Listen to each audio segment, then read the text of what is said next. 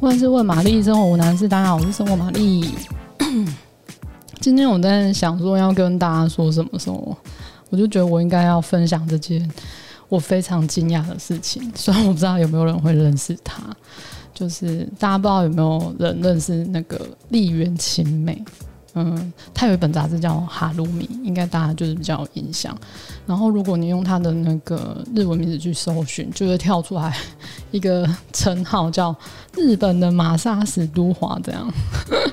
我会认识他，就是因为当初开始我自己私下写部落格的时候，那时候就是很有热情，想要学会日式家庭料理，所以我就看了很多书。那其实当时我不太知道他是谁。就是看到，只是因为说哦，看到某个日杂，然后里面就有介绍他的食谱，请他邀请他来客座，然后做一些食谱，针对嗯，我记得那一次好像是什么 秋天的料理那一类，就很适合现在。然后他就做了一系列的食谱，这样大概两三个吧。然后我就觉得，哎、这照片看起来就是很好吃这样。然后后来我就进一步去查，说，哎、他是谁？然后才发现，哇，他写了超多食谱哎。不过我的日文就是只会简单的五十音啊，然后所以那时候看那个食谱，就是真的要非常有毅力的，就是这样一个一个去查。那时候台湾好像还没有他的那个中译本。后来我就是到杂志工作，然后就接触到很多杂志。那当然就是也是有日杂。那初期的时候就买很多杂志，就是边学习他编排的方式，还有他编辑的内容这样子。后来我才发现说，哎、那个栗原晴美，她有自己的自以自己为名字的杂志，它真的就叫哈鲁米，就是我刚刚说的那一本。那哈鲁米就是他那个名字晴美的那个罗马英文拼音，它就有点像是季刊，就是春夏秋冬各一本这样子。那我几乎都会买，嗯。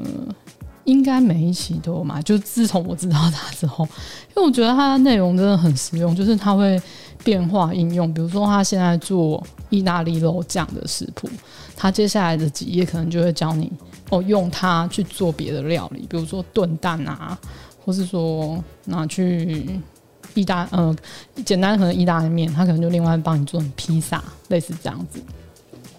那或是像比如说他。有有的单元就是专讲某样食材，比如说像茄子，他就会告诉你各种茄子的吃法，然后或是各种的异国料理的样子，然后它的主题也很强。有时候整集就是在说，比如说戚风蛋糕，就是整本就是戚风蛋糕。那有时候就是中华料理，反正有很多很多种玩法。而且他拍照就是很有嗯。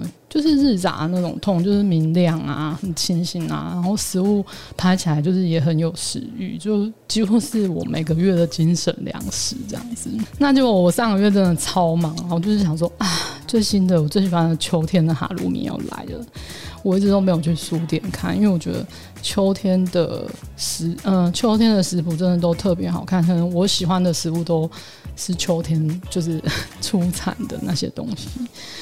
结果我就经后来有一天我就经过工作结束，我就经过书店，然后我就想啊，好像可以去看一下有没有那一本这样，然后我就买回家了。然后当下还没有想太多，就买回家。然后晚上洗完澡，然后想要睡觉之前，刚刚翻一下才发现，它竟然是最后一本了。它上面就写了最终回，然后我就超惊吓，然后我就上网一个个查，就发现到处都写最终回。好，然后我就相信它是真的了。然后，其实我说到这边，我其实只知道说说这本杂志算已经是最后一集，可是因为现在大家大家都比较知道它，所以其实有很多综艺本。那它，嗯，他的书的领域确实蛮广的。我记得有一本就是只讲免揉面包这件事情，就是现在也有综艺本。那还有一本就是，嗯，我忘记那本书名了。但是它就是红色的书，然后小小的，它是心情的散文，它针对每一个对他来说很有意义的事情去抒发情绪，然后我觉得那些都蛮，嗯、应该怎么说？可以透过这些散文，可以认识他是什么样的一个人，就是一个很，我自己是觉得他是一个很温暖的人，那大家可以去看一下。好，今天大家就是要讲这件事情。